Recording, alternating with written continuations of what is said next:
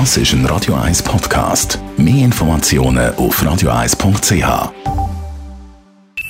Die Morgenkolumne auf Radio 1 präsentiert von Jackpots.ch. Das Online-Casino der Schweiz. Jackpots.ch. So geht Glück. Matthias, guten Morgen. Morgen, Matthias. Morgen miteinander. Das Kongresshaus beschäftigt dich. Übrigens wird das 17. Zurich Film Festival ab Mitte September dann äh, das neue Kongresshaus mit Film bespielen heisst. Ja, es ladet am See. Zürich hat bald ein neues Prunkstück. Kongresshaus und Tonhalle wird eröffnet im Juni. Großartig, wenn man schon vorbeiläuft.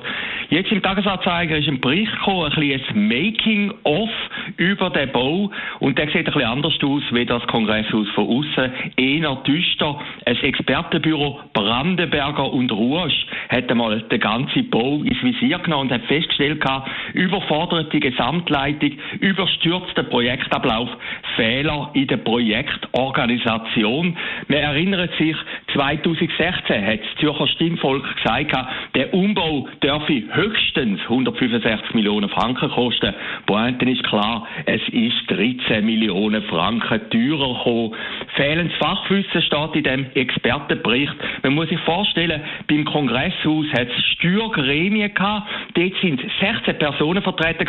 Und von diesen 16 Leuten heben nur zwei Fachwissen gehabt. Der Rest ist aus der Politik und vom Kongresshaus selber.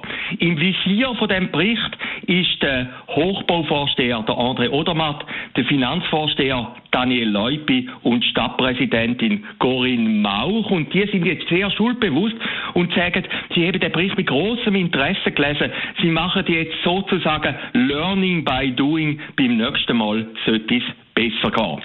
Ein zweites Beispiel vor wenigen Wochen, man mag sich erinnern, man hat über die Überdeckung von Schwammendingen abgestimmt. Ja, Pointe ist auch klar, es ist ein bisschen teurer geworden, weder geplant. Plötzlich 83,8 Millionen Franken, 11 Millionen Franken mehr. Klar, es hat noch ein paar Bäume und so drüber gehabt, aber wie gesagt, wie es in Zürich öfters der Fall ist, Geld spielt keine Rolle und es gibt immer mehr.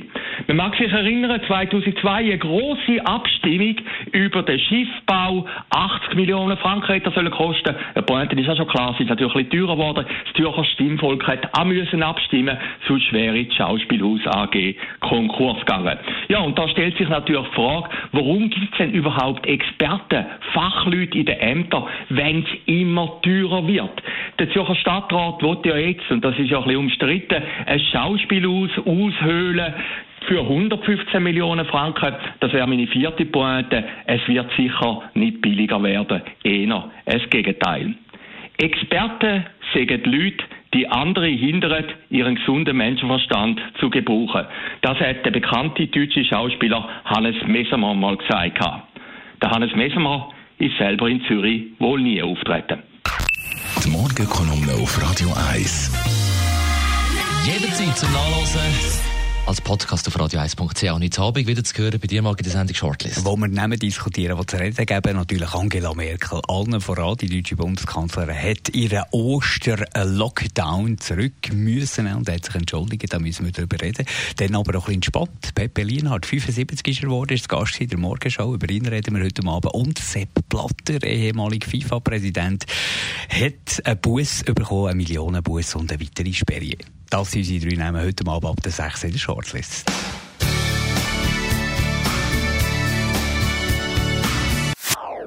Das ist ein Radio 1 Podcast. Mehr Informationen auf radio1.ch.